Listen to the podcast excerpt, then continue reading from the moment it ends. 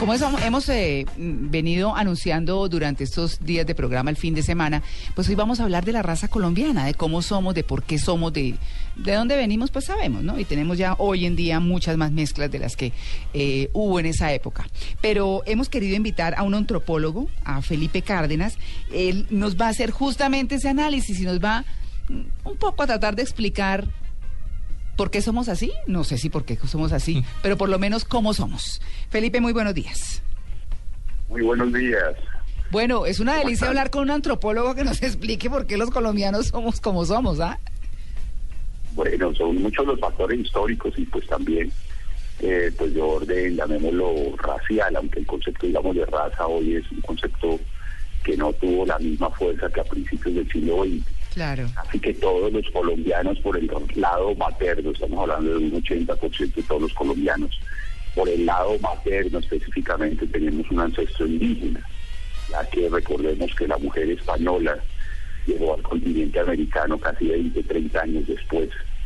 Entonces los españoles que llegaron, estamos hablando de América, eh, especialmente de América, eh, América, Mesoamérica, América Caribe Colombia, Venezuela, pues eh, se desató un poco lo que se llama ese frenesí sexual que generó pues toda esta mezcla, todo este mestizaje del español con la India y, eh, pues hace que precisamente eh, casi que todos nosotros tengamos un ancestro indígena por el lado materno, cosa que pues no necesariamente tiene que suceder en países como Argentina, donde hubo unas grandes migraciones europeas a finales del siglo XIX, principios del siglo XX, y hace que pues ese, ese país, por ejemplo Argentina, Uruguay, algunos sectores poblacionales del Brasil, pues sean en su ascendencia pues bastante, digamos, europea. No, usted no se imagina la pinta de europeo que tiene Diego.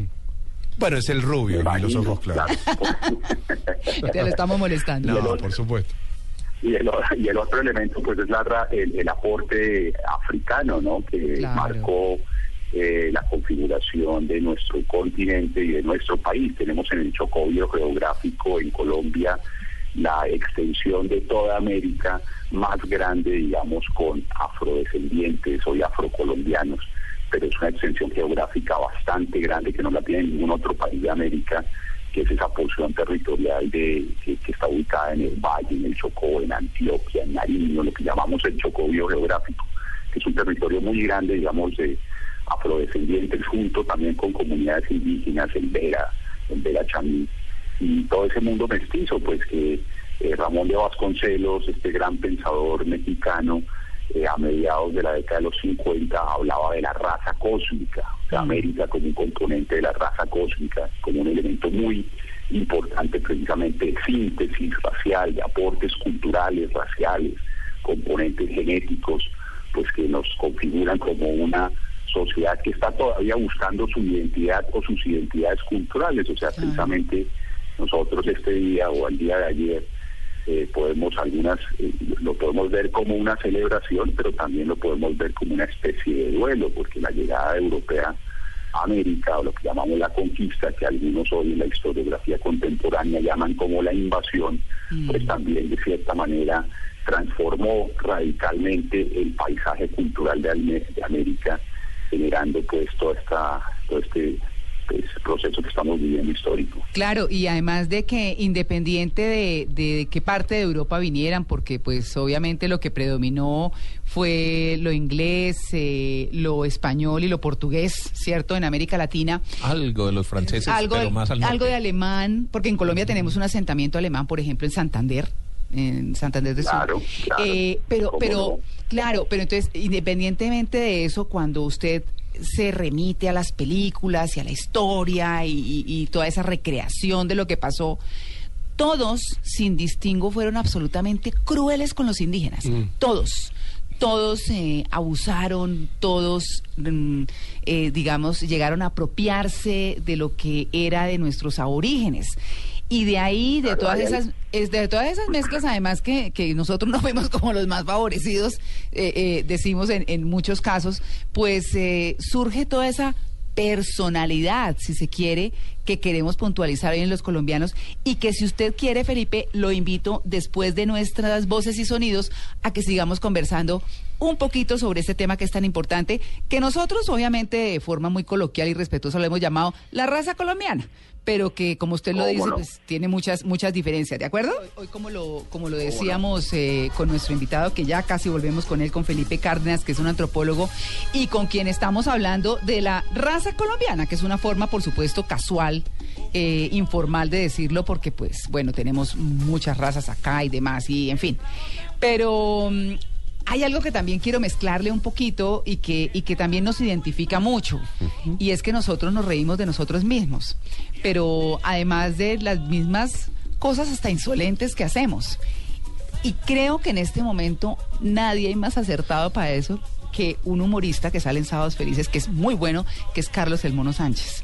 No lo pudimos tener, él está en presentaciones en Estados Unidos, pero hicimos la edición de algunos chistes de él sobre cómo somos los colombianos. Aquí está el primero. Somos muy folclóricos porque somos colombianos y somos colombianos. ¿Y qué? Andamos todo el tiempo de rumba, los colombianos somos frescos, todo es un folclor tenaz. Miren, los colombianos somos tan folclóricos que paseo el río es a lavar el carro. Todo el mundo mete el carro. Y mientras están echándole agua, jabón y todo eso, la señora más abajo recoge el agua para el sancocho. Con el agua y eso le echan de todo a Sancocho al río, eso le echan de todo. No falta el tío borracho que le mete aguardiente por un ladito así.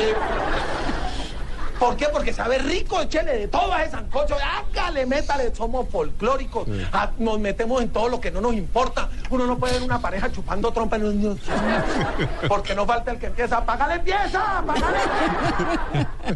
bueno, eso es un pedacito de lo que somos los colombianos. ¿Ese no es el negro palomino, no? No, no, no. El negro palomino además ya se murió. ¿Sí? Sí, es Carlos el Mono Sánchez. Ah, Es Carlos el Mono Sánchez, Bayuno. Que también murió, ¿no? ¿O no? ¿Quién? Ah, no, yo Ah, no, es el Mocho Sánchez. no, no, no. No, no, el Mocho no, no, este es el Mono No, el Sánchez, Mono- yo sé sí, quién sí, es. sí. No, no, no, no. Carlos Sí, el Mono sí, ya Sánchez es un hombre Sí, sí. joven, eh, joven como de unos 40, tal vez. Sí, para aclararlo. Ese concepto de juventud que tenemos nosotros. Sí, no, eso ya cuando uno llega a cierta edad todo le parece joven. No, y, y la verdad es que es muy gracioso. Se, tiene varias presentaciones de lo que somos los colombianos que les vamos a estar compartiendo porque son muy agradables y muy chistosas y dicen realmente lo que somos. Eso de páguele pieza me parece folclore. Y aparte todo fiesta. A mí me pasó que las primeras, yo llegué la primera vez a Colombia en 2007, 2008. Mm. Y eran las 10 de la mañana. Y, y justo había amigos eh, Mm. argentinos con, ami- con amigos de ellos colombianos que yo no los conocía. 10 de la mañana. No, no, hay que sacarlo, hay que tiene que conocer Bogotá, tiene que conocer Bogotá. Pum, armaron una rumba a la una de la tarde. Dice, no, no, llamo a mi jefe y le digo que estoy en una reunión, una reunión, una reunión. Eran cuatro en una reunión, de repente terminamos todo en la zona T en una fiesta. No, yo le digo, pero no trabajan. No, dice, no, no pasa nada, hay que festejar. Todo es folclore, es maravilloso. Por eso me quedé. Ah, bueno, ahí está. Delicioso. Ay, Delicioso. delici- Por eso te digo. Bueno, Andrés López, Andrés López nos Exacto. ha pintado muy bien Ah, siempre con sus obras. El de la boda. con la pelota de Sí, la letras. pelota. Con la pelota de letras que, que eh, registra un periodo que nos tocó a usted y a mí, que es el de la guayaba. ¿No? Eh, sí, con nuestros hijos particularmente. Ah, no, no, a usted. De la Sí. guayaba Yo me identifico el- con la de la guayaba. Mm. Sí. El de la. Que, yo lo vi el video que, que habla del- de la comida, ¿no? Al Sí, colegio. sí, la pelota de letras es buenísima. Pero bueno, miren, eh, estamos hablando de la raza colombiana. Hemos mostrado una partecita de con la música que puso Tito, con el chiste de Carlos El Mono Sánchez. Y vamos a seguir hablando con nuestro antropólogo Felipe Cárdenas, que entre otras cosas nos está contando de manera muy agradable, pues cómo estamos buscando esa identidad y todavía la seguimos buscando porque tenemos muchas razas dentro de la nuestra. Somos muchos. Y aunque seamos. Bueno, es que en el sitio donde estamos también, Claro. ¿cierto? Estamos, Mm. estamos en la mitad de todo. Sí, por aquí pasa todo, es decir, todo llegó de todo, los conquistadores llegaron con esclavos, eh, en fin, pues la mezcla misma que nos estaba contando Felipe de los españoles con las indígenas, que esa era como la mayor eh, mezcla que se daba. Así que, pues bueno, todos tenemos de todo un poquito y tal vez por eso tanto folclor, Felipe, Pero ¿cierto? vea, yo quisiera hacerle una pregunta a Felipe. A ver. Que, que- una pregunta que me he hecho yo mismo y yo no he sabido responderme yo mismo. Entonces me toca preguntarle al que sabe. No, porque es que uno, a ver, uno viaja a Chile y se da cuenta que es una cultura muy parecida a lo largo, allá no se puede decir a lo ancho, pero sí a lo largo del país. Hmm. Sí, de hecho los mismos acentos son muy parecidos a, a- a lo largo del país y esto sucede en varios países, pero es que Colombia Mm. usted va a la costa y encuentra una cultura muy diferente a la que se vive aquí en el altiplano, que es diferente a la que se tiene en Antioquia, con el acento, con las costumbres. Se va a Pasto, pareciera que es otro país, y ni hablar de los llanos. Sí. Eh, ¿Cómo hemos hecho para convivir? Y no sé si eso nos ha marcado diferencia con el resto de los países de Latinoamérica, porque es que me parece que esa mezcla de culturas tan fuerte, ¿cómo ha incidido en lo que somos, en nuestra colombianidad? Bueno, una pregunta bastante interesante y compleja. Un poco en relación con Chile, pues tendremos que recordar que los mapuches, los indígenas mapuches que se encontraron los españoles, nunca fueron derrotados militarmente por los españoles, ¿no? El pueblo mapuche eh, ofreció una resistencia militar hasta los tiempos republicanos y fueron los gobiernos republicanos ya de 1860 los que vinieron a derrotar a los mapuches con estas incorporaciones tecnológicas de ametralladoras y cosas que mm. finalmente los diezmaron. Lo mismo sucedió en las campañas de sur en Argentina, donde ya era un mandato republicano de los gobiernos republicanos independizados de España que tomaron como decisión política el exterminio total de estos pueblos. Mm. En, Colombia el proceso de resistencia, eh, llamémosla militar, de nuestras comunidades también fue muy fuerte. Los indígenas, por ejemplo, chimías de la Sierra Nevada de Santa Marta eh, y las comunidades que llamamos grupos taironas se opusieron fuertemente militarmente, pero lógicamente eh, la cercanía, digamos, a los centros de abastecimiento español hicieron que el proceso, digamos, de aniquilamiento de ellos fuera mucho más fácil. Entonces, Colombia es un país de regiones. Y dentro de esas regiones, cuando hablamos de la costa atlántica, casi que al interior de la costa atlántica hay cinco costas atlánticas o cinco caribes distintos. una cosa es el Samario, otra cosa es el Guajiro, otra cosa es el Vallenato. Tienen elementos en común, pero también tienen cosas muy diferenciadoras. Por ejemplo, el concepto, por ejemplo, de música vallenata, que nosotros pensamos que nació en Valledupar, probablemente los estudios más recientes nos están indicando que nació en Ciénega, Magdalena. Mm. ¿Por qué? Por la influencia del acordeón y de los inmigrantes italianos que trajeron el acordeón casi que a principios del siglo XX o finales del siglo XIX. Entonces tuvimos una migración europea muy pequeña en la costa atlántica porque nuestro trópico hacía que los irlandeses y alemanes que llegaran, que llegaron a, nuestro trópico, a nuestras montañas, fueran eh, expulsados por la fiebre amarilla, por los mosquitos. Entonces tenemos un clima tropical eh, lleno de enfermedades tropicales que hacía que eh, Colombia no fuese muy atractivo, digamos, para la inmigración europea. Y a eso se le añade las políticas de inmigración que generalmente fueron siempre muy restrictivas. Estamos hablando ya de los mediados de las primeras décadas del siglo XX. De todas maneras llegó gente y llegaron estos aportes en unas geografías extremadamente complejas porque también la relación con el territorio hace que Colombia, pues la región andina, la región caribe, el Amazonas, la Orinoquia, sean regiones extremadamente complejas, diversas, biodiversas. En los valles interandinos hacen, eh, le dan todo un sello cultural eh, que diferencia muy rápidamente una región de otra. Entonces es un fenómeno muy interesante eh, de, procesos migratorios, de préstamos culturales que nos están explicando ese, ese país tan maravilloso que tenemos, a la vez tan complejo y a la vez tan incomprendido. Hablemos un poquito, Felipe, de la malicia indígena, porque lo que muchos ven con orgullo, tal vez debiera verse con otra mirada. Y es la malicia indígena es, ah, es que yo soy tramposo, ah, es que me pude brincar esta ley. Es ah, que yo no soy huevón. Esa, por ejemplo. Sí. así es. A mí no me van a dar órdenes. Eso, eso, toda esa forma de actuar y de proceder y lo que nos identifica, ¿nace de qué? ¿De defendernos de algo? ¿De cómo es? Yo creo que hay que mirarlo en ese contexto histórico de todas maneras, lo que significó la conquista de América para los pueblos indígenas, que fue ese proceso de mestizaje o de aculturación impuesta, digamos, en muchos casos, pues a la de manera violenta. Pero también dentro de esa dialéctica sucedieron cosas muy interesantes, por ejemplo, la defensa que hicieron eh, las comunidades eh, mendicantes, las comunidades religiosas mendicantes que generaron toda esa síntesis que hoy es la base de los derechos humanos. Por ejemplo, los franciscanos, los dominicos, los agustinos, la llegada tardía de los, de los jesuitas ya a mediados del siglo XVI.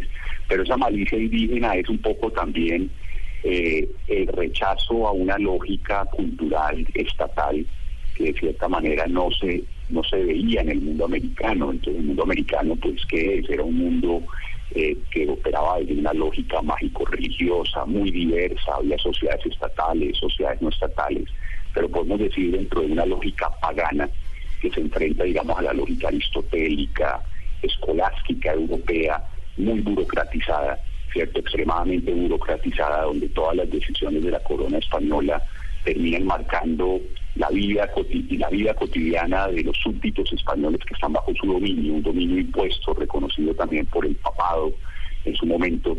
Entonces es una forma de responder eh, a estas imposiciones burocráticas en las que lógicamente eh, percibimos que como que no logran eh, entrar en sintonía con los valores dominantes o con los símbolos dominantes de la sociedad europea que empieza a canalizar una ideología, a canalizar una forma de entender el mundo, una forma religiosa. Entonces son mecanismos, yo creo que de resistencia cultural. Eh. La malicia indígena que existe el día de hoy es una forma de resistencia cultural, precisamente ante estos símbolos políticos, religiosos dominantes que se impusieron en muchos casos con violencia dentro de esa síntesis dialéctica, porque eh, durante los primeros 60 años de la conquista de América, las órdenes religiosas, digo los primeros 60 años porque después de 1560 eh, el clero diocesano empieza a operar desde una lógica mucho más a favor de, la visión europea, pero los primeros religiosos que llegaron a América, ermitaños, clero, estuvo muy a favor, por ejemplo, de la defensa de los indios, entonces la, la gran figura de Fray Bartolomé de las Casas y tantos otros que hicieron una defensa radical de los indios y que son hoy base de sus defensas de aquellos días de los derechos humanos contemporáneos. es una síntesis dialéctica porque sobre un, gran eh, debacle demográfico y cultural se construye las bases de la modernidad, digamos, en el sentido de los derechos humanos. Claro, Yo quería preguntarle, eh, pues Colombia es un país triétnico, multicultural, eso lo reconocen pues desde la Constitución incluso, pero yo quisiera también saber qué tenemos de, de quienes nos colonizaron. Vienen los españoles, tenemos una multiculturalidad enorme, en cada región somos diferentes, pero ¿qué, ¿cuáles son esos rasgos que de verdad nos quedan de ellos? Las constantes, digamos, culturales, pues es algo que está yo creo que por, por explorarse y por descubrirse, en el sentido de que tenemos una, una institucionalidad. Eh, creo que el colombiano lucha mucho por la familia, mm. eh, eh, tiene, de todas maneras estamos marcados por los lazos comunitarios, pero también el individualismo de la sociedad occidental capitalista está marcando ya en tiempos mucho más contemporáneos nuestra forma de ver el mundo y de comprender el mundo, pero los, los, lazos comunitarios, ese trabajo comunitario está en la base, está por allá en el inconsciente de los colombianos, en el sentido de que nuestros pueblos campesinos, también españoles, traían ese concepto de la minga, del trabajo comunitario, construir una casa en una vereda solitaria, se hacía con el apoyo de la comunidad, se hacía con el apoyo de los vecinos. Ese es un elemento que probablemente está ahí. Creo que tenemos esa imagen del mundo trascendente con el aporte eh, cristiano, con el aporte indígena, con el, aporte africano que nos lleva a ese gran tema del sincretismo cultural. Entonces nuestro cristianismo en América Latina es un cristianismo barroco europeo, pero también es un cristianismo sincrético, andino, eh, mexicano, con el aporte todavía de, eh, elementos y de símbolos y de signos del mundo maya, del mundo azteca, y a eso hay que sumarle pues todo este universo también europeo desencantado, producto de la revolución europea, que nos da un alma hasta cierto punto melancólica, triste, dada por esa visión protestante, que nos pone a trabajar mucho, nos pone a trabajar mucho nos pone a trabajar mucho, como suena en la voz de algunos de nuestros expresidentes, pero no conecta, digamos, con ese espíritu también festivo de la celebración, de las grandes fiestas, donde nuestras fiestas, nosotros, el, el nuestro amigo eh, en, la, en la mesa de trabajo argentina decía que esas fiestas de la tarde que se armaban de un momento para otro, pero las fiestas indígenas podían durar dos, tres semanas. Ah, o sea que somos... fiestas y borracheras. Y eso era algo que realmente le tocó muy fuerte como una especie de shock cultural a los españoles, porque si llegaba la fiesta del sol era un mes de festividades, donde la gente se daba a la fiesta, al carnaval. Entonces eso, eso golpeó muy fuerte precisamente las estructuras, llamémoslas escolásticas, protestantes que llegaron a América y no entendían ese sentido, digamos, de la festividad prolongada que, no, que, rompía los tiempos, los órdenes culturales. Claro. Somos un pueblo en ese proceso de descubrimiento también. Ah, pero nos hemos tomado nuestro tiempo, ¿no? Mm. Eh, y, mirando como esas características, eh, ahora que usted dice que las fiestas duraban tanto, obviamente la dinámica era otra, porque me imagino que ya habían casado como para tener para comer y las cosechas estaban sobre el momento y en fin. Pero, pero de todas maneras, Felipe, el tema mejor dicho, podríamos hablar muchísimo rato, ¿cierto? Usted habla delicioso, además, entre otras cosas, explica de manera muy clara eh, todas estas características que, que, nos tienen hoy a los colombianos, con diferencias, no pudiendo zanjar esas diferencias, con muchas cosas que seguimos buscando y que ojalá hubiera muchos mundiales de fútbol para que nos uniéramos todos en una sola cosa y saliéramos pues mucho más adelante. Así que, Felipe, muchas gracias y lo vamos a molestar a futuro. No, con mucho gusto. Muchas gracias a ustedes. Bueno. muy buen día. Igualmente. 8 y 28. Bueno.